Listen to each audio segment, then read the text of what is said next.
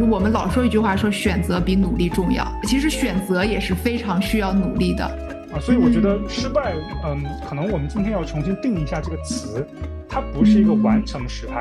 啊，它是一个未完成的进行时态。其实价值观是最高级的管理手段。每个人真的是本自具足，你你要还是去往内探寻你自己真正想要的那个东西。一个人还是得有一个自己人生的愿景，那个可能是在特别虚无或者是特别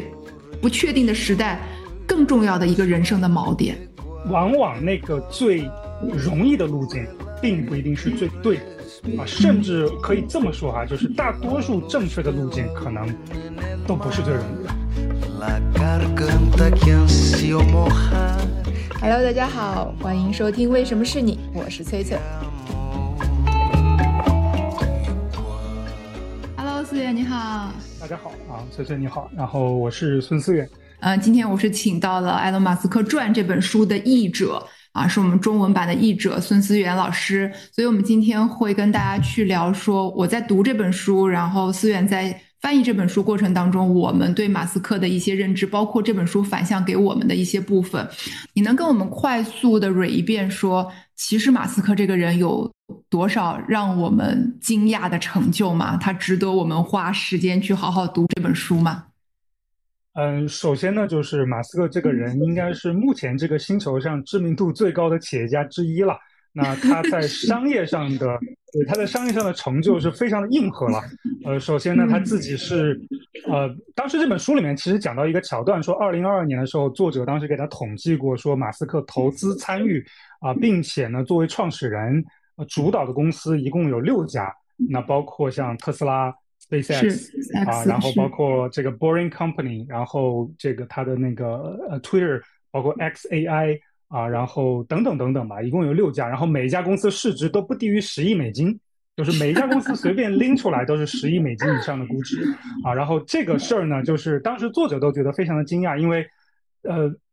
马斯克可以说是新的硅谷之神，然后上一个硅谷之神是乔布斯嘛。那新神跟旧神们这这么一对比，其实就对比非常的强烈。因为乔布斯在巅峰时期也一共只只掌舵了两家公司，是皮克斯和苹果。那马斯克一共掌掌管了六家公司，这个就很吓人。两个人之间的对比就很明确啊。然后另外一个呢，就是马斯克自己的身家。呃，首先他是在二零二一年的时候就已经以一千九百亿美金的身家问鼎了世界首富。然后在后来呢，他又成为了人类历史上第一个身家达到三千亿美金的人啊，所以这个成就也非常的非常的硬核。当然，他在。这个个人生活上的成就也很硬核哈，就是他分别跟这个 应该是四个还是三个这个不同的女性，一共生了十个孩子，然后这个这个成就可能也是常人所不能为之哈。那我看马斯克很多媒体对他的一个呃报道，包括其实嗯在读这本书之前啊，都会有一个误解，觉得他是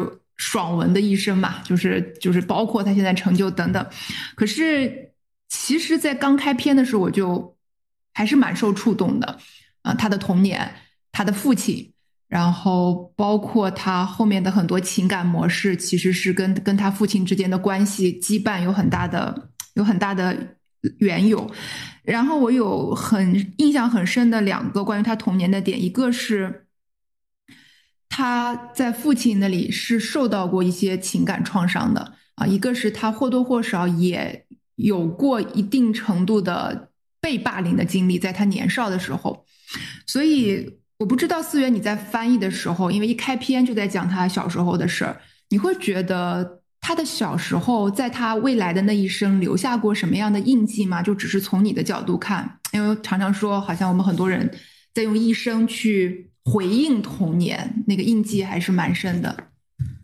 对，嗯，首先这本书其实一开篇就讲了他童年，然后我老我我我特别喜欢用一句话来形容他的童年，就是，呃幸呃这个幸运的童年可以治愈一生，但是不幸的童年需要一生来治愈。那马斯克很不幸是后者，就是他因为有一个不幸的童年，其实直到今天 他还在治愈自己的过程中。然后童年其实你可以从这本书里面看到他的几个比较不好的经历哈。第一个呢，就是刚才您说的，他从小被霸凌，在学校里面。啊，因为他一直是个头最矮，然后也是最瘦弱的那个小朋友啊，所以在学校里面呢，他经常跟其他小朋友发生冲突，然后就经常会被殴打啊，经常会各种冲突啊。有一次啊，比较严重的是他在学校里面被几个小混混打到整个脸肿成了一个肉球，然后被送到医院里面，在重症监护室躺了一个星期才出来啊。所以这这样的这种筋这个肉体上的折磨，其实在从小的这个这个生活里面就一直贯穿。那当然了，这种。肉体上的折磨，其实跟刚才您说的他的父亲对他的精神折磨相比，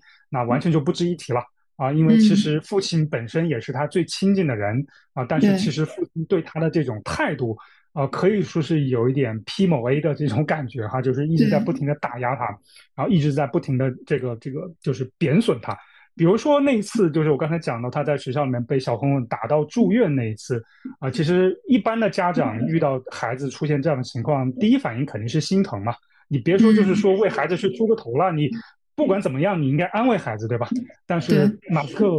从医院里面回家之后。他的父亲第一反应是把他骂了整整一个小时，然后把他说的一无是处。然后这样的事情其实贯穿了整个马斯克的童年和青少年时期。因为大家知道，其实他的父亲呢，这真的不是一个真正意义上的好丈夫和好父亲。所以他在很小的时候，他的父亲和母亲就离婚了，然后他就跟着自己的父亲在十岁那年开始生活，一直到他十七岁，一直生活了七年。这七年的。这个生活在他自己的话里面来说，就是就像每天在开盲盒一样，他不知道自己的父亲哪一天或者哪一刻会特别的阳光明媚，哪一天会变得暴风骤雨啊，就是那种阴晴之间的转换是非常非常的快的，而且是没有任何的依据可循的。所以这个其实让马斯克这个人，就是他自己也，就是后来长大之后也会受到这样的性格的影响，就他时而特别的暴躁。特别的狂 虐暴躁，然后时而又特别的魅力四射，因为他自己父亲就是这么一个呃，整个人就是这么一个形象，透露出来就是这这样一个特质。然后这是前面两个，然后第三个其实他在童年呃，因为自己其实是有一定的缺陷的。嗯，我在二零二零年的时候，当时采访过马斯克的母亲梅耶马斯克啊，然后当时对我问过梅耶一个问题，我说嗯。这个，因为之前看过马斯克的书嘛，就包括那本《硅谷钢铁侠》啊，里面也讲，包括马斯克从小喜欢读书，他从小可能每天可以读八到九个小时的书，周末可以一天读完两本书。然后当时我就问他母亲，我说：“这是读书的习惯从哪儿来的？是来自于你吗？”然后他母亲非常骄傲的跟我说：“他说这个习惯完全是他自己养成的，他就是自己想读书，而且他说，呃，他读完书之后还可以做到过目不忘。”啊，当时我印象很深。他说，呃，马斯克小时候如果读大英百科全书的话，他可以全部都记得。然后当时他说这这段话的时候，其实，呃，脸上是充斥着这种一个母亲对于天才。但是当时我心里其实有一个小小的疑问啊，我我当时在想，马斯克有没有可能是天才病？啊，天才病是我不知道大家有没有了解哈，就是天才病其实是别称叫阿斯伯格综合征，然后这是一种，呃，其实是自闭症谱系的其中一种啊，然后它有一个特别特别强的一个特征啊，就是机械记忆能力超强，就是可以做到过目不忘，就这类人。但是它的副作用呢也很典型，就是它的副作用是它对人与人之间的交往。是没有同理心的，然后他无法理解别人的情感，也无法感同身受。就是他看到不喜欢的人，或者觉得这个人很傻啊，他就会直接说出来，他不加任何的掩饰啊，就是说就就直接说你很蠢。包括他长大之后啊，他创业之后，其实也是这样，就是对任何人身边的人都会这么直截了当的告诉别人说啊，你很蠢，你很傻啊。然后其实这个是会让身边人很不舒服的啊。但是呢，他因为有这样的特质。所以导致他其实，在现实世界里面，他没有什么太多的这种慰藉，所以他从小呢就在疯狂的读书，就是在所有的同龄的小朋友都在外面玩儿啊，都在别人这个，比如说去城里面，所有小朋友都在外面乱玩，唯独他一定是在书店里面泡着。他去别人的朋友家做客，所有的小朋友也都在朋友家的后院里面玩，他一个人会赖在主人家的书房 不走。就一直泡在那儿，一直到最后太阳落山，大家回家，啊，所以你会发现他其实是从小因为在现实世界中的挫折，他自己在另外一个精神世界里面造了一个自己的小天地的。然后这个里面呢，其实当然了，这个里面也有好处也有坏处哈，就是里面的一个最大副作用就是，当你在青少年时期读书读得过多的时候，会有一个很大的副作用是，你会读到哲学书，然后你 哲学书读多了之后，你有一个特别大的副作用是，你会对人生的意义产生怀疑，你会有一个所谓的一个叫存在主义危机啊。当时这本书里面其实也提到了，就马斯克在青少年时期的时候，就真的出现了所谓的存在主义危机，他不知道人生的意义是什么。然后这个问题是后来怎么解决的呢？是后来他开始接触到很多的科幻作品，啊，比如说他自己，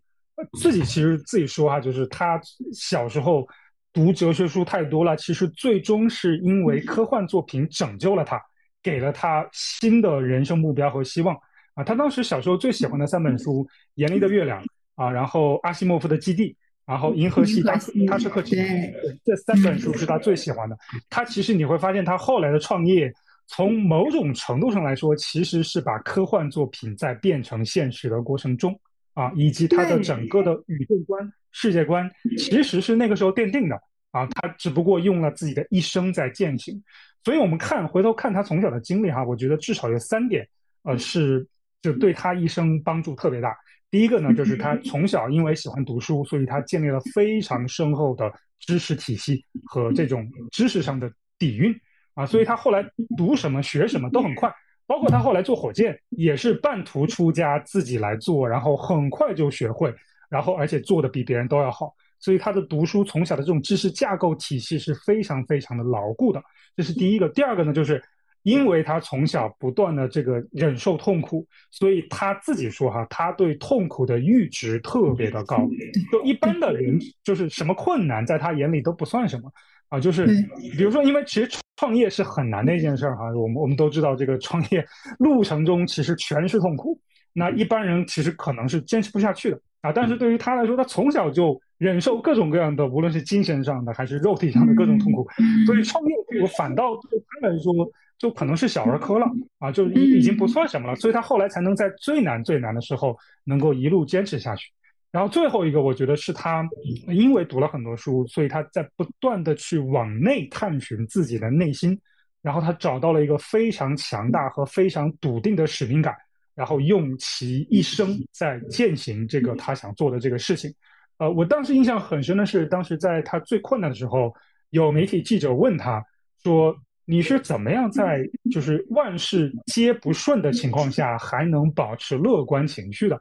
当时他回答给我印象非常深，他说：“乐观、悲观都去见鬼吧！我就是又把这件事情做成，其他任何事情都不重要啊！就是对他来说，在他眼里只有他要做的那个事情，其他全是渣渣，就是神挡杀神，佛挡杀佛，我就是要把这个事干成。所以这种强大的使命感和信念感，我觉得也是一个他从小。”啊，在那样一个环境中不断的淬炼、淬炼，然后到今天的这样的一个一个强大的内心，所以呃，我觉得他回过头来说，回到您的问题啊，我觉得他就是一个典型的，呃，因为童年的经历才有了他后面的很多的故事。如果没有他童年遭受痛苦、各种被百般呃虐凌的这么一个经历的话，其实也不会有他今天。嗯，我我我觉得你的解读让我对这本书又有了新的一些感受。你知道，你刚刚在讲的时候，我就想起了一个我非常喜欢的故事。他是说有一对双胞胎兄弟，然后他们的爸他们的妈妈很早就去世了，然后他们的爸爸呢，就是吃喝嫖赌抽，经经常被。抓到监狱里去，这两个兄弟呢，就是互相扶持着长大。结果长大了之后呢，一个哥哥就变成了一个律师，在当地赫赫有名的一个律师。然后弟弟呢，就是跟爸爸一样吃喝嫖赌抽，然后当地的一个小混混。记者就问他们两个人说：“哎呀，你们就是怎么就成长到今天？”然后他们俩说了同样一句话，他们说：“摊上这样的爸爸，我能怎么办呢？”就是你知道马斯克，你刚才在讲说，很多人在用自在用自己一生去治愈童年，他可能是另外一条路，因为我的童年是这样这样这样这样的，所以我现在是这样的。而马斯克是另外那条路，这就是一个很有意思的话题，因为人生的那个主动性就赫然于纸面，就就在于人的主动性的选择。然后包括你刚刚说马斯克。他因为小时候的这个经历，他对痛苦有极大的忍耐度。这一段也是我看书非常受感触的。你想，我我印象有一个很深的细节，说马斯克在在在 SpaceX 第二次发射失败的时候，其实他的现金已经烧光，他在用自己的钱在发射火箭，他已经烧光了。然后所有人都觉得没有下一次了，应该是第三、第二次还是第三次，也就没大家都觉得没有下一次了。然后马斯克那段时间，而且当时特斯拉的供应链也不稳定，其实也还在流血，现金流也不好。然后马斯克当时就跟大家说了一句话，就跟说一句话，他说：“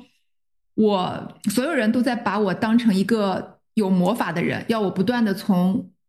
掏出兔子，掏出一只，他们期待我再能掏出一只。”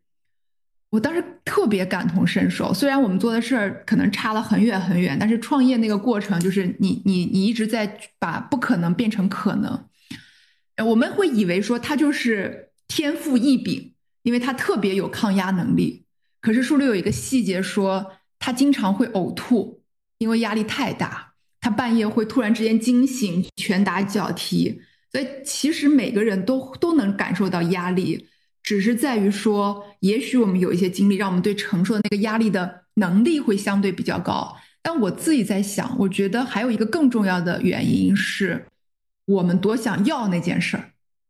就马斯克多想多想要到那件事，我多想做成那件事，他会反推我们要不要忍受当下这一切。就是我当我知道我要过什么样的生活，我可以忍受任何一种生活的那种感受。这个是我在他的书里面就就特别受触动的。然后刚才听你这样讲，跟他的童年的相关性，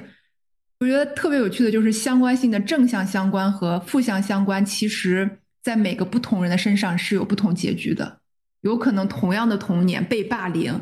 有一个极其不稳定的父亲，然后非常孤独，只能自己看书，毫无人际的同理心的。一种人生会过成另外一个版本，说不准。是的，是的。呃，我我现其实我我一直觉得马斯克他其实也是一个大号的幸存者偏差的终极样本，因为可能跟他有这样同等经历的人，可能大多数或者百分之九十九吧，可能到最后都泯然众人，或者根本就不会被我们今天所讨论啊。但是他最后一步一步其实走出来了。里面其实你会发现，看这本书你会发现每一步都惊心动魄，就他哪一步其实走错了就没有今天了啊，或者说他放弃了也没有今天了。刚才说到说马斯克每一个关键人生选择都惊心动魄，你有什么印象特别深的那几个关键选择吗？就你觉得那个时间段只要稍微有一点点偏差，今天又是另外一个局面，让你印象特别深的。呃，整本书里面其实贯穿了这样的时刻哈，然后我我就说一个我觉得最嗯最深的吧，就是影对他人生道路影响最大的，其实应该是在九四年的时候，当时他从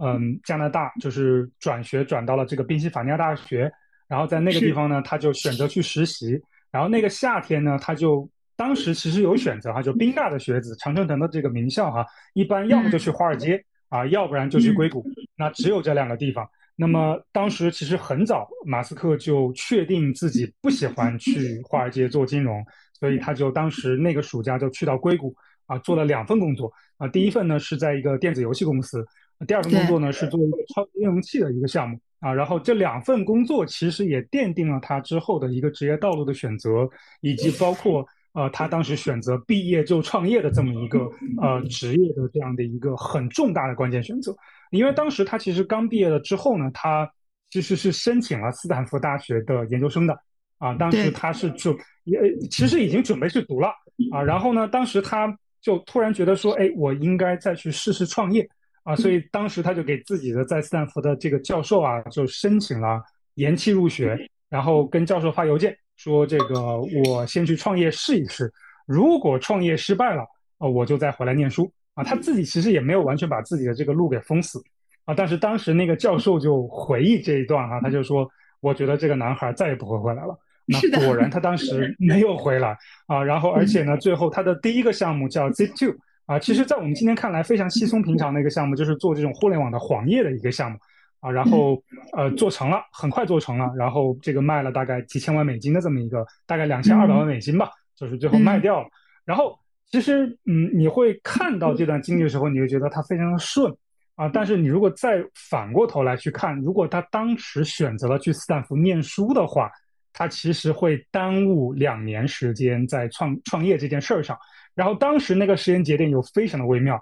九几年那是互联网泡沫的最鼎盛的时期。如果你在那个时候没有干这件事儿的话，而把那两年最宝贵、最黄金的时间浪费在了，我不能说浪费在斯坦福哈，但其实是浪费了啊，就是他花了两年去念书，没有抓住那个当下最好的互联网的时代，那没有赚到自己的第一桶金，后来就不会有后面的故事。因为他后来做的第二个创业项目其实就是 PayPal 的前身 X.com，啊，就当时他们两家互相去竞争嘛。然后马斯克当时其实是拿了自己前一个创业项目的收益的一半，一千二百万美金投到了后面的这个就是 PayPal 的前身的这个项目 X.com，然后这个项目又获得了巨大的成功。当时是两千年出头的时候，然后当时他就直接从一个千万富翁变成了亿万富翁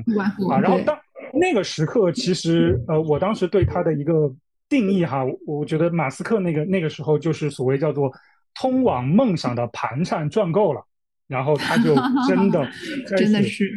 上路，然后去做了 SpaceX，就是他最想、最心心念念的那个把人类变成跨行星生存物种的那个项目了啊。然后那个过程当然也非常非常多的磨难哈。但是，就是我们回头来看，如果没有他在九四年的那个关键选择，以及之后选择去创业而不是去念书，那后来真的不会有后面的事情。包括在零八年的时候，他当时真的是已经快垮了。就是首先他的 SpaceX 三次发射全部失败，然后特斯拉没有量产，然后老婆跟他离婚。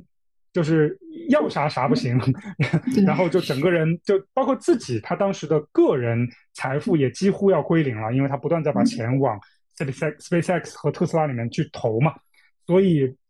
那个时间节点，如果不是因为他之前在 PayPal 的一个关键选择，他其实也活不过来啊。因为当时 PayPal 他的老战友当时帮了他一把，要不然可能整个特斯拉包括呃马斯克的故事，可能在零八年就要画上句号了。我们今天可能也看不到后面的事情。啊，所以我觉得他他整个的人生啊，其实每一步啊都挺关键的。我看的时候就非常的好奇，但是我也无从追问，就是他在这些关键选择的时候，是什么在让他做出 A 选择而不是 B 选择？你你你你摸索到了那些蛛丝马迹吗？你觉得是什么？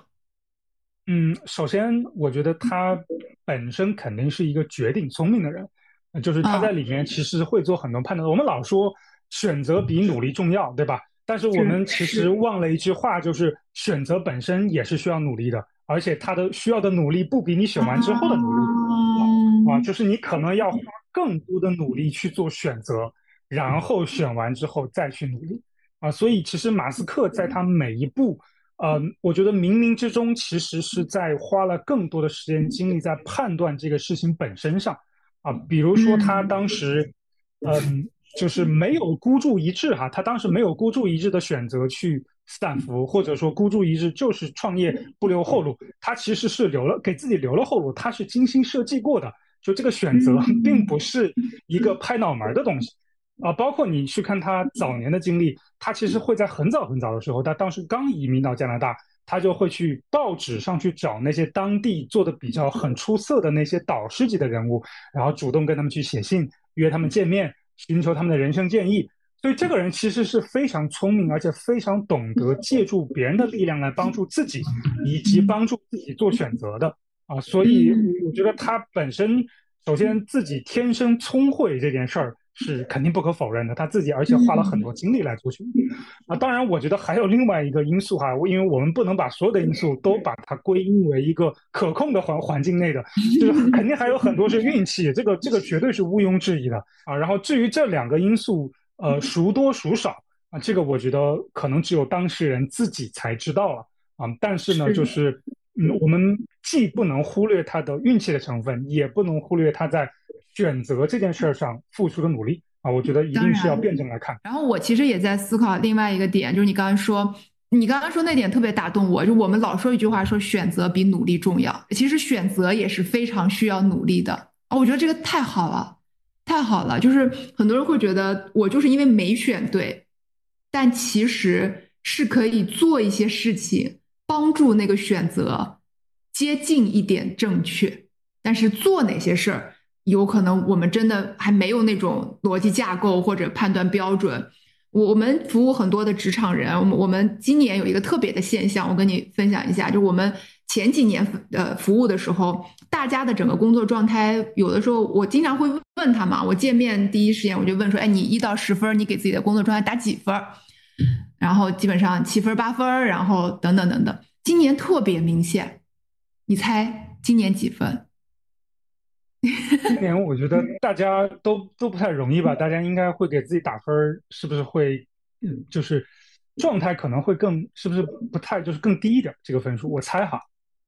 今年非常神奇，五分，对，就是最多就是四分六分，就这个是个大数啊，我不排除有八分三分的。然后呢，我就开玩笑我说，好像今年很多人都陷入了一个五分困境。那个困境是什么呢？是他在摇摆，就是今天说不行，我得走，我得换，我得去继续折腾。明天就是哎呀，今年就轻易不要离职，大家都苟着啊。然后明天又有一个新的想法啊，后天有一些，就是我觉得很多人在这个时代下好像特别明显，就是他在犹豫。就是我，所以我刚才就问说，为什么马斯克每次能做对决策？那他放到我们普通人身上。我们平凡的人身上做对决策需要的那些点是什么？后来我就一直在体会，然后也跟很多很多我们的学员聊啊，我在想说，有一点是好像我们很多人没有那个判断标准，所以我就开始犹豫，我不知道我到底要不要离开，因为我不知道用什么来支撑我做这个判断。然后我刚才就在回想说，做那个标准判断。我说，可能因为马斯克有很多的才华、智慧、天选之子、时代运气。我觉得好像还有一点，就是他心里有一个标准。他做很多决定的时候，其实是他老早就有的标准。也许那个标准，我们说的虚一点，叫做使命、愿景、价值观。就是他在十七八岁的时候就。认清楚自己要做一件什么事儿，还是说要做什么新能源啊，什么什么，他就认清楚了。然后你刚才又反推再往前，是因为他很小的时候就在读哲学，他比我们接触到的大量的职场人，包括我们自己这些平凡人，好像更早在思考人生价值、人生使命、愿景这件事儿。所以那个东西还挺重要的。一个人还是得有一个自己人生的愿景，那个可能是在特别虚无或者是特别不确定的时代。更重要的一个人生的锚点。嗯，是的，而且这个我觉得是需要一定的时间，甚至是一定的磨难啊，才能找得到的。因为其实往往在痛苦的时候，你才会内观，才会知道自己真正想要的是什么。那马斯克当年其实是在童年很小的时候就非常痛苦，所以他在向内探寻，在找自己到底就是可能他自己都无数次想过说那。呃，自己的生活这么不如意，那我到底什么才让我真正，嗯，就是发自内心的去喜欢和认同和未来想去做它？这个就像乔布斯一直在呃说的一句话，就是如果他明天就要去世，那我今天做的事儿是不是还值得我做啊？其实有一点异曲同工之妙，就他们都是经历过痛苦的人。那当然，他们两个痛苦不太一样哈啊，然后但是他们其实也有很多相通之处，比如说，其实他们都有阿斯伯格综合征。啊，都有这样的倾向啊，然后呢，就是在对待其他人的时候，也会有那种比较粗暴的这样的一面啊。但是你会发现，呃，就是你越早找到所谓的这个人生的北极星，或者你自己的这个使命、愿景、价值观，其实对你以后做事情啊，它的帮助越大，你越不容易去偏离目标。但是。找到人生北极星那个过程绝对不是一帆风顺的，不是说我今天开开心心的这个在这儿呃刷着抖音 看着剧，我就能找到自己的人生方向了，不是这样的，他一定是要经历痛苦的。大多数人其实，尤其是正常的这个呃这个读书，然后进入职场工作白领啊，他其实更多时候其实还是在嗯跟着这个组织的方向在走，然后做的事儿呢也不一定是自己特别喜欢。啊，但是他嗯，肯定是一个谋生的自己的一个方式哈。但是这个东西到底自己有多喜欢，是不是自己内心想要的？呃，这个我觉得大多数人不一定能够找到这。然后我在看这本书的时候呢，刚好同时看完了另外一本书，是凯文·凯利最近出的一本小书，叫做呃《人生重要什么建议》。那书名我从来啊，对对，从来没记住过。但那本小书挺有意思的，里面刚好有一句话，他说：“在诸诸事不顺的日子做什么？”比在顺风顺水的日子里做什么要重要的多。啊！我当时想说，天哪，这不就是我看马斯克的时候一直常常想到的这个念头？就是他的那些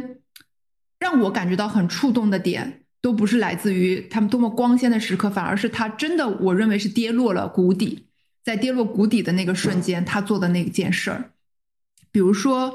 嗯，我印象很深的，刚刚我们也分享了，就是火箭发射失败的时候，他钱快要没的时候，他的两次反应，第一次是。好像没几个小时之后，他就跟大家说：“嗯，我们还会坚持下去。”然后在第二天，他就跟大家讲说：“我们现在要准备第四次发发射的所有的呃物料等等等等。”然后那个团队的氛围描写在书里面，哇，印象太深刻了。就是所有人从低气压的状态，突然之间变得欢声雀跃，然后大家就开始去准备了。我当时觉得，天哪，领袖！领袖就是这个样子的，你并不知道那一天晚上他想过什么，但是他又做了这样一个决定，所以我就很想跟你探讨一下，说你觉得在马斯克身上啊，比如说他面对职业生涯的困难和挑战的时候啊，刚才你其实也分享到一部分，呃，他他是怎么样能就从你的角度，他是怎么样度过失败的？嗯。嗯，这是一个特别好的问题，就是我我觉得这个还是回过头来哈，就是跟他的这个童年、青少年时期的这样的经历可以说是一以贯之的。因为其实你如果单看他的童年经历，其实一直在失败的，就是几乎没有什么太过于呃让他能够欢欣鼓舞的地方啊。所以他其实从小我觉得养成了一个习惯，就是能够去跟失败共舞啊，能够一直啊跟失败共存。啊，其实我觉得这个在创业路上，这个精神特别宝贵啊，以及几乎是一个必备的一个东西哈。啊，因为我我早年其实我当时一五年刚回国的时候，我当时在真格基金工作过啊，然后呃，在当时在真格的时候呢，我我我有一个我特别欣赏的一位，就是当时真格的合伙人，然后他自己以前也是呃高管，然后后来到真格去当合伙人。我当时跟他交流过这样一个问题，我说。你能力这么强，为什么不自己创业？那当时他给我的回答，其实当时让我挺惊讶的。他说，他觉得自己还不够轴啊。然后我后来就再仔细咂摸这句话，就什么叫不够轴啊？后来我自己创业之后，我后来才算是真正明白这句话。其实不够轴的意思就是说，他可能对失败的忍耐度和这种容忍度，包括遇到各种困难的时候，啊，他可能没有那么的。坚定的想要继续走下去，是，因为他可能选择太多了，然后呢，选择太多之后，那我们所所谓人就是天生的哈，这个不怪谁，就是一定会更愿意去走一条最小阻力路径啊，就是 path of least resistance，对吧？啊，但是呢，往往那个最容易的路径并不一定是最对的啊，甚至可以这么说哈，就是大多数正确的路径可能都不是最容易的。反而是那个布满荆棘的路径。啊，所以我觉得，对，所以我觉得马斯克这个人他自己本身是很有危机感的，就是他不是一个很容易满足的人，所以他哪怕在最风平浪静的时候，你会看到这本书里面很有意思，就是他往往会在这个哪怕自己最顺风顺水的时候，都会去刻意去制造一些危机啊，然后让自己始终处于一种所谓的叫备战状态。那这种备战状态，一方面能够让他自己动力十足，能够让他去督促他的下面的人也动力十足。那另一方面，这种备战状态其实也让他能够对这个失败这件事儿，呃，其实看得更淡啊，然后能够更加的，呃，就是跟失败从失败里面去找到能够让自己进步的地方吧。啊，因为你去看他一些工作的方法嘛，其实你会看到他在过程中，其实他会提出很多自己的想法，但是不一定这些想法都是对的。但是往往，其实最后的对错不是那么的重要了。其实他提出质疑啊，然后去挑战自己、挑战现有流程的这个动作，反倒是最重要的。因为是这样一种的，我们所谓叫的这种思维惯惯性和习惯，其实能够让他在一个高度紧张和不断迭代的状态中啊。所以呢，就是即便失败，也都是一些所谓的就是成功路上的垫脚石式的失败。啊，就是我通过这次失败，我能够去得到一些新的啊算法、新的启发啊，按他自己话来说叫算法哈，然后得到一些新的启发。包括我印象很深的是，他当时做 SpaceX 的时候，几次火箭发射失败，他列了一个就是一个注意问题的清单，然后我当时印象最深的一次，就是他那一次火箭爆炸了，所有人都心灰意冷的时候，他说：“OK，那我们这个清单上就多了一条，做一项，对对，多了一项。对他来说，其实失败就是一个呃成功必须要经历的一个状态和一个必经之路吧。对，包括其实类似的话，很多也就是同样厉害的人也都提出来过，比如说达里奥。”就是 Dalio 的那本原则里面，其实最重要的观点就是，进步是什么？进步是错误加反思，这两件事儿缺一不可，对吧？就如果你没有错误的话，那你就是所谓我们叫形成路径依赖，那你就一直路径依赖，一直路径依赖，一直到某一天可能外部环境发生了巨变，然后发现你的路径已经完全走不通了，这个时候你没有也没有一个反馈迭代的能力，那到最后你只能被淘汰掉啊。那所以其实，在呃，无论是达里奥还是马斯克这样的人，其实他们都有一套自己的所谓叫做纠偏纠错的机制，以及跟错误和失败共存的机制。在他们的成功的路上，其实，呃，失败不是一个说，哎，我要去避免它，反倒我认为他们在主动去拥抱失败和创造失败。他自己在书里面其实也说，就是他的那种工作风格，包括艾萨克森对他也有总结，就是那种大干快上，然后快速失败，快速失败之后快速吸取经验，然后再继续投入到下一次。然后不断的去试，不断的试，最后成功啊！我觉得这是这就是一个所谓的叫做进行时的一个过程啊！所以我觉得失败，嗯，可能我们今天要重新定一下这个词，它不是一个完成时态啊，它是一个未完成的进行时态的这么一个词，而且甚至来说，我觉得它都不是一个，肯定不是一个贬义词。甚至我觉得它不是一个，在某些人眼里，它都不是一个中性词，它可能是一个褒义词。褒义词，因为你没有失败，你是不会有成功的。我我觉得马斯克是一个可能驱动力排第一的人。驱动力的特质，在我们大量的样本，因为那个测评我们现在有四十二万人做过，我们就一直在迭代迭代它。驱动力的人就是他脑袋里面永远有下一座山峰，所有人都在为今天的成功欢呼鼓舞的时候，他三分钟之后已经说：“哎，我们要去向去向哪儿？”就是他。对人生终极的那个追求是超越所有人的，所以跟这些人相处呢，就有另外一个点，就是大家会觉得会有一定的压力，因为他，嗯嗯，他不会躺平，他不会沉溺在当下的喜悦里，他永远就觉得说啊，好，我们这件事情反思反思完了之后再往下走，因为我眼睛里面有已经有下一个山峰了，然后我就会很好奇你对这个问题的看法，就是他跟现代这个时代大多数人在说的松弛感。你怎么看？好像很多人是在追求松弛感，觉得给予压力，然后不想要压力，不要那么认真哦。但我们刚刚在聊的是压力、危机感啊、使命，好像一些很严肃的词。你怎么看这两个话题？嗯，首先哈，我觉得人跟人之间差别特别大。就是我们也不用说一定要学另外一个人的生活模式和方式，啊，因为其实我们今天虽然在讨论马斯克哈，但是，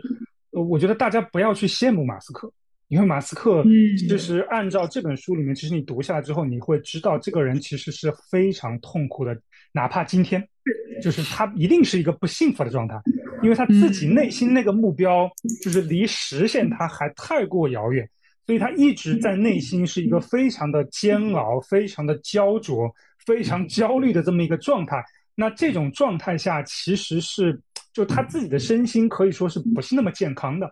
呃，我我我老说一句话，就是我觉得每个人一定要找到自己真正想要什么，因为每个人本自具足啊，就是你要去生长成你自己想要去生长成的样子。而不要去羡慕，比如说你看到哎某一个人，我觉得特别羡慕啊，我一定要活成他的样子。我觉得不要干这样的事情，因为到最后你可能大概率的结果是你自己非常的拧巴，然后呢你自己不自洽，因为这个东西你只是羡慕，然后你只是觉得它好，但是它适不适合你不一定。啊，我觉得每个人一定要找到说，因为呃我我以前就是比如说我的一些同学哈，就是很早很早的时候同学，比如初中的时候的同学，大学本科时候的同学。那有的同学自己人生最大的理想，他就是安居乐业，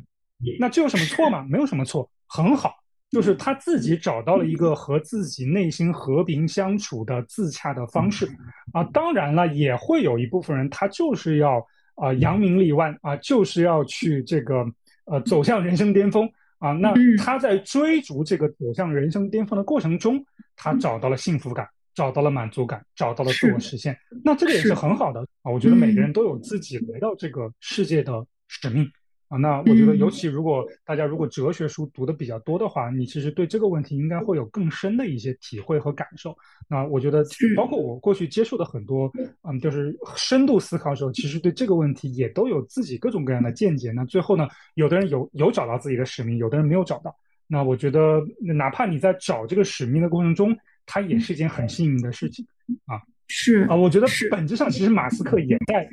嗯，就是你说他的终极目标是什么哈？其实我之前呃也有过误解，我觉得他终极目标，当时我我误会了一个。就是不是正解的答案，看起来就是有点像那个最终极的目标，但其实并不是。后来我再挖深了一层，发现它其实最后的那个驱动力还不是我当时认为的那个。所以为什么我后来说我每次读这本书，其实自己都会有一些新的感受呢？就是嗯，你会发现每每个人真的是本自具足，你你要还是去往内探寻你自己真正想要的那个东西。你重新发现，你觉得他的他的终极目标是什么呢？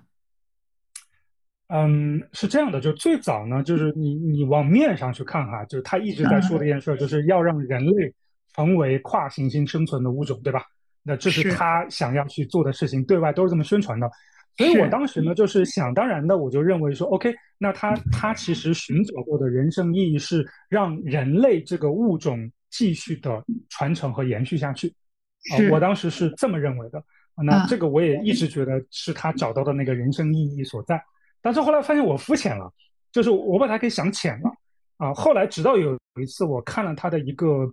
呃，应该是一个采访啊，就是他在讲自己为什么要干这件事情，以及他背后那个驱动力到底是什么时候，我那一刻才明白他到底想要什么。就他刚提了一个词，就是他说他其实一直在探寻，想要找到的是那个所谓的宇宙的终极奥秘啊，就是那。但是这个终极奥秘哈，就是嗯，就是按西方的话来说叫宇宙的终极奥秘。但是如果换到我们东方的语境呢，其实就是那个我们所谓的叫做道啊，就是那个道生一，一生二，二生三，三生万物的那个道啊，也可以。我们如果放到西方哲学体系来说，它其实就是第一性原理的那个原起点，或者我们放到宇他在寻找的是万事万物背后的那个终极奥义。啊，就是你呃，《论语》里面有句话叫做“朝闻道，夕死可矣”。啊，其实马斯克这个人，呃，如果用这句话去形容他现在的状态，其实才是最合适的。就他在探寻宇宙的终极奥秘，他在问道的过程中，但是呢，他知道以此刻地球的这种文明的进化水平、科技的进化水平和对整个世界和宇宙的了解，在这几。几百年之间是无法问到那个道的，所以他现在干的事情是在尽可能的低扩大人类在这个宇宙中的生存半径，就是能够让人类跳出地球，能不能看到说火星，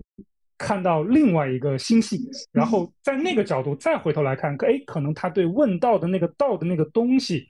啊，他可能会有更深的理解，啊，然后呢，这是第一个，就是要。要要拓展人类生存的新边界，那第二个就是尽可能延长人类，呃，在按他的话说，就是作为宇宙中一缕文明的微光啊，能够尽可能延长这个微光存续的时间，啊，然后这样的话，他才有有可能去更多的思考这个道到底是什么，这个宇宙的终极奥义到底是什么。刚才思远说，啊，我们不用去羡慕马斯克，然后马斯克也有他很多很多的痛苦是我们不知道的。我刚才在想一个点，我在想说，为什么现在很多人追求松弛？可能不是表面意字面意义上的松弛，不是放松，而是对抗我不确定自己内心究竟要什么的一种无意义感。我不知道要什么。所以就在当下就还好啊，我把每一天过完就还好。你反过反过来说，到底什么是幸福？我其实并不觉得马斯克是不幸福的，就是看我们对幸福这个词的定义啊。也许如果把幸福定义为平和、快乐，呃，也许他是不幸福的。但如果我们把幸福定义为再来一次，我还这样选。那我觉得他比可能我们大多数人在这个维度上是幸福的。然后我，你刚说他是呃一个非常不近人情，然后对别人有有很多粗暴反应的这样一个人。那我就很好奇，但其实我在这里面，呃，仍然看到了另外一个点，就是马斯克其实是有跟自己合作了二十年的总裁，SpaceX 的总裁，就是他是一个，反正我们很多同事看完之后说，嗯，特别尊敬他，但是最好不要让我跟他一起工作。就很多年轻的同事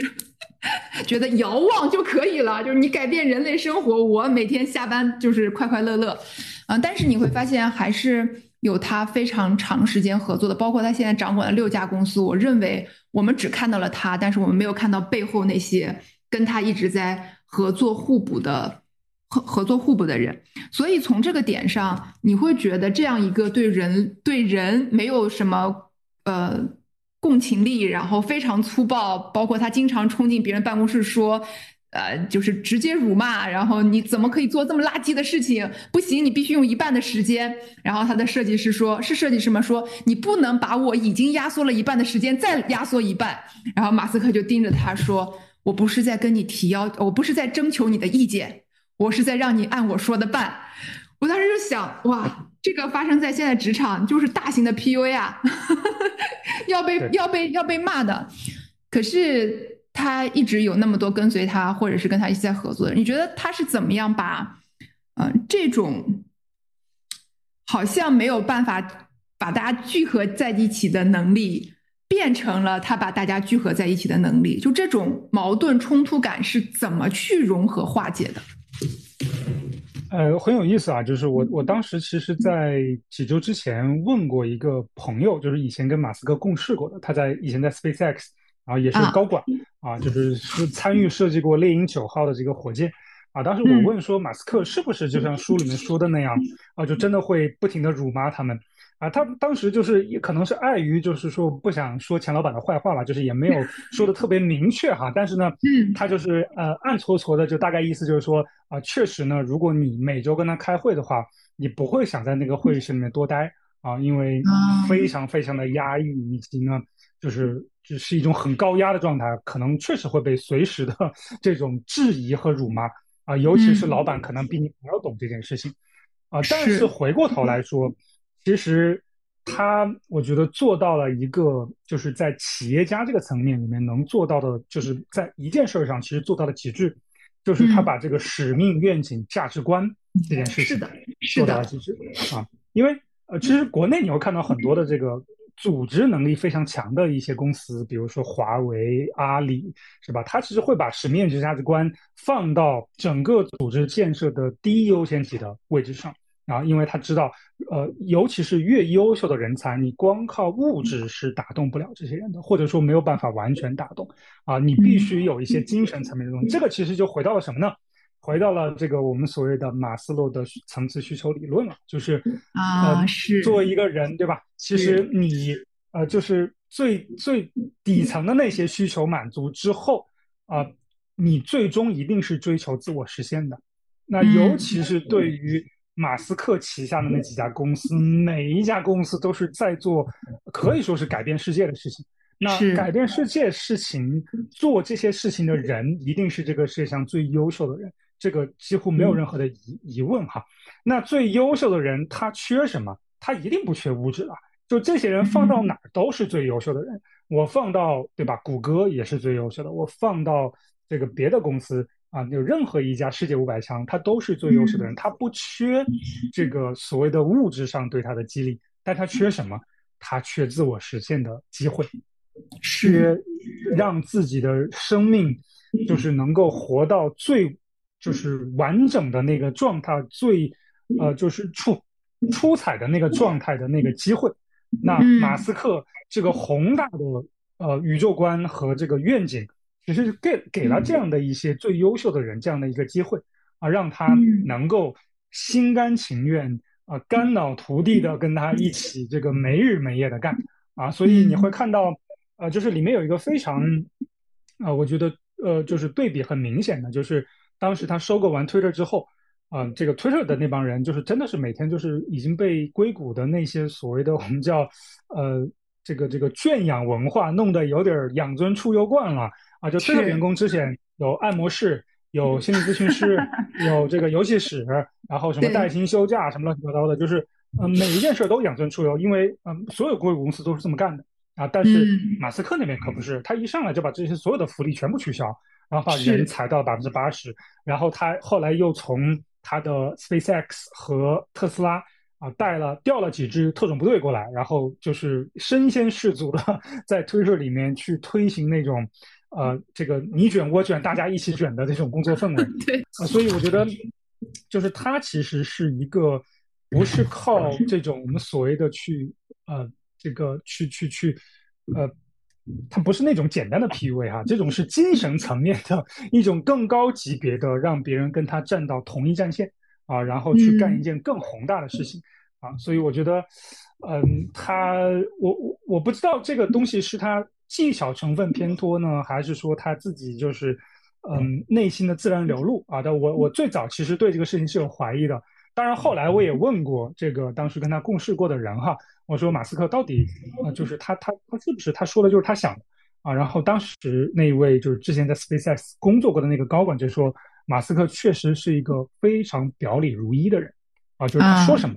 啊，他其心里就是这么想的。啊，对这一点我其实后来也讲通了。我觉得我是很相信这件事情的啊。为什么？因为就是越到他那个权势和地位，他越不需要去藏着掖着很多东西了。他越能够在就是自己至少就对自己诚实这一点上，我觉得他是可以有这么一个空间在的。他不需要去做太多的这种粉饰修饰啊，因为他自己已经到达了一个比较嗯，就是能够有很多容错空间的这么样一个境地吧。所以你看他这几年。一直在推特上各种骚操作，就是说各种不合时宜的话，各种被罚款，各种这个惹事儿啊，然后各种包括其实收就收购推特这件事情，嗯，有一个很重要的原因就是当时他在推特上发了一个不合时宜的推文，后来慢慢慢慢就被架在火上烤，然后才有了后来这个收购推特这么个事情啊。所以你去看他，我觉得他还是一个表里如一，然后呢。嗯，通过一个更宏大的使命愿景价值观去牵引了一帮呃非常非常优秀的顶级的人才，然后跟着他一起干。对我在看这本书的时候，就一直在想这个问题。其实他并不是创造一种大家非常舒适的职场环境，但是那么多人其实是如如影随形跟着。我觉得最顶层的就是那个价值观。其实价值观是最高级的管理手段。就就是很多管理者其实。我们一直在在说价值观，但很多管理者就不理解，说啊这个东西很虚啊，然后还是要在日常当中加紧管理。嗯，我反而觉得说价值观管理之后，其实很多我们身边的职场人，你会发现，特别是年轻的职场，他们会变得更加坚韧。没有那么玻璃心，因为有很多管理者会误以为说啊，我要跟大家聊愿景、聊使命，这不就是一些很玻璃心的东西啊？我好像日常不能直接提要求，不能批评了。其实不是，反而是最顶层的那个东西想明白了之后，很多人认同了那个东西，你在过程中更严厉、更直接，大家会比较容易接受，因为我们知道目标是共通的啊。就我们在讲管理的时候，有的时候也会讲到。然后还有另外一批管理者啊，如果你们是嗯。对人比较好的管理者，我我我仍然非常推荐大家看这本书。为什么呢？是因为，嗯，我有一点点想补充思远刚才的方法是，我不觉得马斯克的企业当中完全是那种暴君文化，是因为我们看不到其他人在发挥什么。我印象很深，这里面写的他 Space X 的那个总裁跟他工作了二十年。就那女生肖特维尔是吗？我我不知道我记记对名字，肖特维尔。对，是的。对，跟他工作了二十年，肖特维尔在里面讲了一句话，我觉得这是实际上在很多明星企业家背后那个更重要的人物。肖特维尔的原话大概意思是说，我非常理解马斯克，我知道他有的时候一些攻击别人的话，并不是为了攻击别人，他只是在讲清楚那件事儿。因为马斯克没有同理心嘛，他不在意别人的情绪，他也理解不了这件事，他就是想讲明白这件事，而他也意识不到他伤害了别人，所以肖特维尔说：“我最重要的工作不是去改变马斯特啊，马斯克，我最重要的工作是去安抚那些被马斯克伤害过的人。”我当时觉得，哇，这是另外一种非常重要的领导力。就是我，我经常觉得一个明星企业家，如果他是天才的话，他身边其实是有一个、两个或者一群地才。天才和地才同等重要，但是我们往往聚光灯下只能看到天才。天才就是 shining 闪亮，然后改变世界，我是 C 位，然后非常惊人的各种举动。然后地才是什么？地才是理解天才，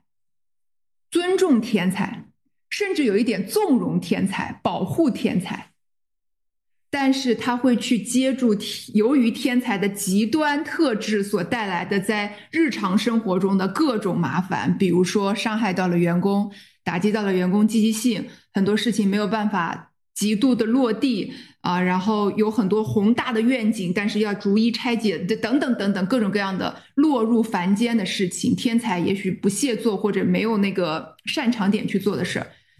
这本书里其实记录了一些这个部分啊，虽然没有用很大篇幅写，可是我就觉得是这本书动人的点。它不仅仅在写马斯克，其实我觉得是写了是马斯克成为今天的马斯克过程中生命中发生的一切人和事儿。我们就会想到我们身边的人和事儿，我们会想到，也许你是一个管理者，你是一个天才，然后但是你常常觉得没有人能懂你。那我们说，因为你还没有找到，你其实是需要找到那个地才。因为我觉得马斯克真的很聪明，他对肖特维尔的态度，我认为是极好的。包括他跟肖特维尔说：“我很擅长做产品，然后你你很擅长做呃销售、财务、维护客户等等。”其实我觉得他是极度看到了每个人不同的优势，就这是他很聪明的点。就是我觉得能成大事的人，不管他再怎么独裁，他一定是很擅长用人的。这个是这里面我看到马斯克的很重要的一部分，所以我也会觉得，如果你们是管理者，或者是你在职场当中，你是一个地才，你觉得哇，我上面那个老板他他特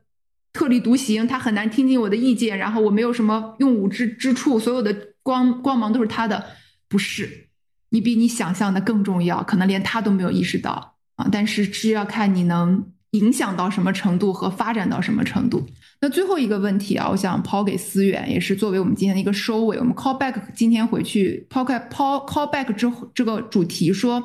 为什么我们不能成为马斯克？我想问的是，你觉得马斯克的成功方式可不可以被普通人复制？我们能不能成为自己行业和自己领域的那个马斯克？就是从他身上我们能拿到的那些东西到底是什么呢？呃，我觉得首先回答这个字面上这个问题啊，就是能不能成为马斯克啊？这个这个答案，我我会用另外一句话来回应，就是你有病吗？啊，就是这个有病，其实也可以分两个角度来讲。第一个有病是指你有没有阿斯伯格综合征，对吧？啊，如果没有，那就算了，对吧？另外一个有病呢，就是你有那种自虐型人格吗？就是你要自己给自己找虐嘛？因为马斯克是一个特别给自己找虐的人。那如果你不是一个想要不断给自己找虐，然后呃活在一个煎熬和 焦虑当中啊，那你就最好不要成为马斯克啊。但是哈，这是字面的这个这个解答哈，就是回过头来讲，我们能不能从他身上学到东西？这个答案一定肯定呃确定啊是是是一个正面的回答啊，就是一定能学到东西啊。尤其这本书里面能看到很多哈，比如说其实呃，我觉得对于无论是你是一个，比如说你是一个母亲。啊，你想要养育下一代，还是说你是一个职场人啊，想要去在职场上混得更好，还是说你是创业者、投资人啊，你想让自己的企业经营得更好啊？这本书里面其实都能找到相应能让你受益的地方。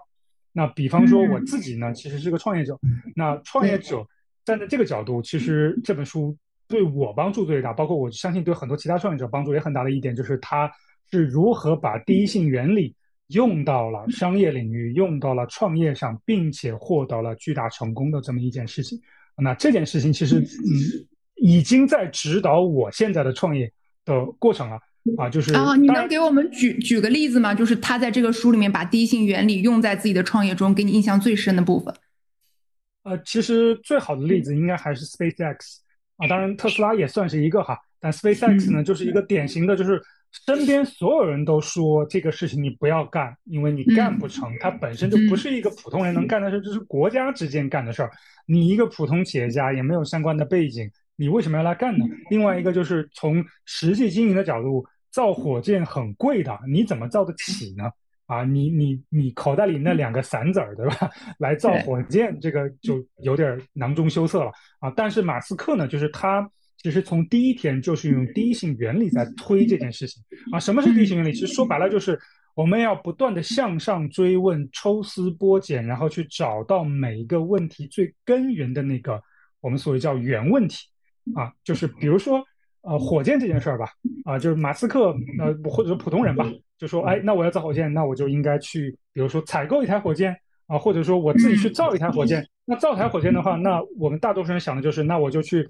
拼装嘛，我去找很多的这个，把它零部件分拆下来，然后每个零部件，哎，把它去采购回来，然后拼装起来啊。但是马斯克当时也是这么这么一个思路哈，啊，已经拆到了这个零件这一层，后来发现零件这一层还不够，因为他会发现拆到零件这一层之后，其实零件很多时候会被。呃，虚抬物价，那就是本身这个零件可能以它的功能来说，它可能只值一块钱啊，但是那些供应商往往会卖到十块钱或者一百块钱。但是如果他就从了那些供应商的话，他火箭这个事儿就永远干不起来。那他当时呢，就是抽丝剥茧，就是找到了零件，就零件它是一个部件，但是你要去看的是那个零件是来干嘛的，对吧？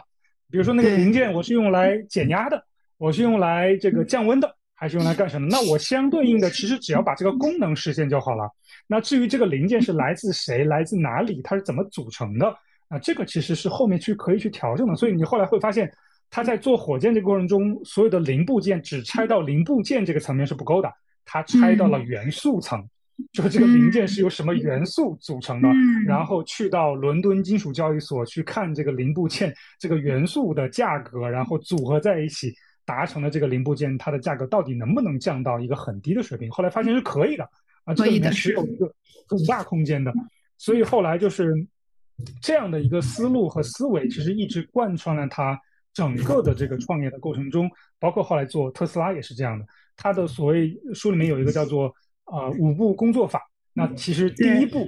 啊，就非常有第一性原理的味道，就是我要去第一步是质疑，就接到一个任务之后，啊，不是直接上来做啊。比如说我们很多的这个职场人，可能接到领导公司交代的某一个任务，第一反应就是，哎，我赶紧把它干了嘛，对吧？对对对。但马斯克不是，他教导下面的人也不要这么干。接到任务第一件事，我先质疑这个任务到底是干嘛的，就我我我到底是，比如说我举个很简单的例子啊，就是呃，比如说我们。今天突然接到一个任务，说，哎，我要在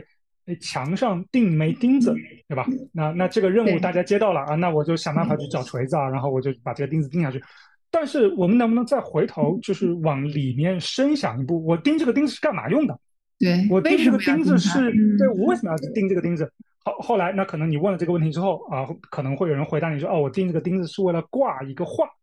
啊，但是挂这个画难道只能钉这个钉子才能完成吗？并不是啊，对吧？我们挂画有很多方法，钉子其实只是其中之一。那为什么我们不去找一个根源上更优的解法来干这件事儿，而要用一个啊比较笨的办法，或者说我们一拍脑门就能马上想到的办法呢？一个最简单的办法，对吧？所以我应该找的是一个直接能够直接解决这个问题的办法。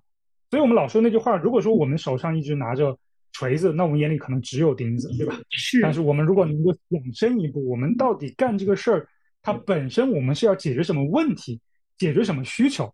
哎，比如说早年这个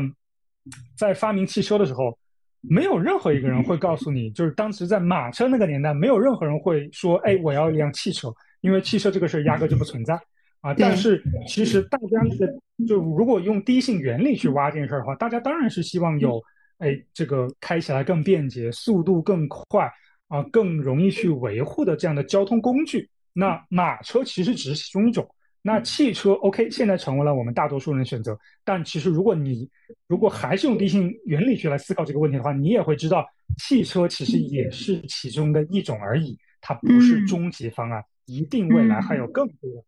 能够解决这个问题。比如说现在其实就已经有有一些，比如说。呃，无人驾驶的这种呃，robo taxi，就是也是马斯克的另外一个项目，就无人驾驶的这个出租车啊，我也能解决出行的问题。我甚至以后我都每个人都不需要有车这件事儿上啊，而包括说飞行汽车，对吧？我们从空中来解决出行的问题，因为你本质上解决的问题是行，而不是我要做一个更好的汽车。这个才是用低性原理去思考那个原问题到底是什么。啊，所以就这个就反万事万物，其实你都可以去往底层去追看啊，就看一看它底层到底是什么，然后你再回头来想办法来解决这个问题，可能你的解决思路会完全不一样，而且你可能会发现今天在解决这个问题的很多的思路啊，可能都是很原始、很基础、很拍脑门的啊，都不够好。其实创新也是这么来的哈，就是创新就是。那些我们能够找到另外一个路径去解决一个原问题的一个新的方法，